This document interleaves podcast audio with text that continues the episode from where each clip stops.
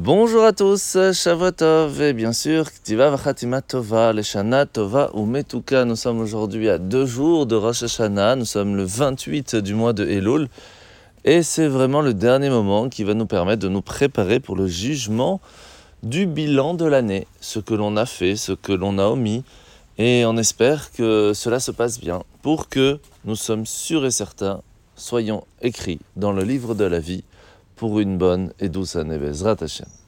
Alors nous sommes aujourd'hui dans la fin du chapitre 18 du Gret à Kodesh.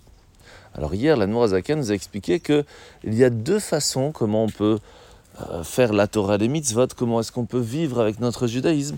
Il y a l'amour vraiment dans les plaisirs, ça veut dire vraiment ressentir un kiff lorsque l'on fait les bonnes actions, lorsque l'on fait Shabbat, c'est vraiment un plaisir, on ressent le, le, le fait d'être en famille, de, de, se retrouver à la synagogue, c'est vraiment quelque chose qui nous attire. Et puis, des fois, on ne ressent pas toujours ce plaisir, c'est des fois un effort à faire.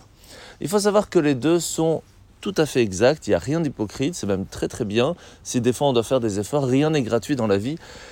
Mais c'est sûr que pas tout le monde a cette chance de pouvoir ressentir de plaisir dans chaque chose que l'on va faire.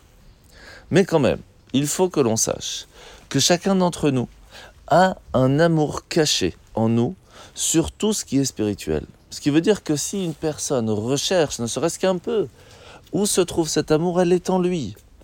Et que la seule chose qui fait que, en fin de compte, une personne peut fauter, peut aller à l'encontre de la volonté divine, et même des fois à l'encontre de sa propre vie, de ses propres valeurs, c'est parce que les clipotes, tout ce qu'il fait, tout ce qu'il vit au jour le jour, va cacher cette lumière qui se trouve en lui. C'est pour cela que des fois, de temps en temps, il suffit de casser un petit peu cette clipa, cette écorce qui, qui bloque la lumière de notre âme. Et alors c'est sûr qu'en étudiant un petit peu la Torah, en utilisant son intellect, en méditant sur la grandeur d'Hachem, eh bien nous allons réussir à réveiller cet amour et à agir beaucoup plus facilement selon la Torah et les mitzvot.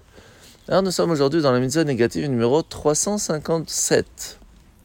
Alors c'est l'interdiction qui a été faite à tout homme autre que son beau-frère d'avoir des relations avec la Yébama. Vous vous rappelez, c'est la, la veuve de son frère qui est décédé sans laisser d'enfant.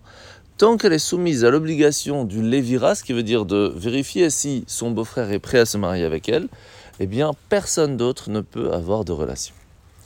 La paracha de la semaine. Nous commençons aujourd'hui la parachat Re'e.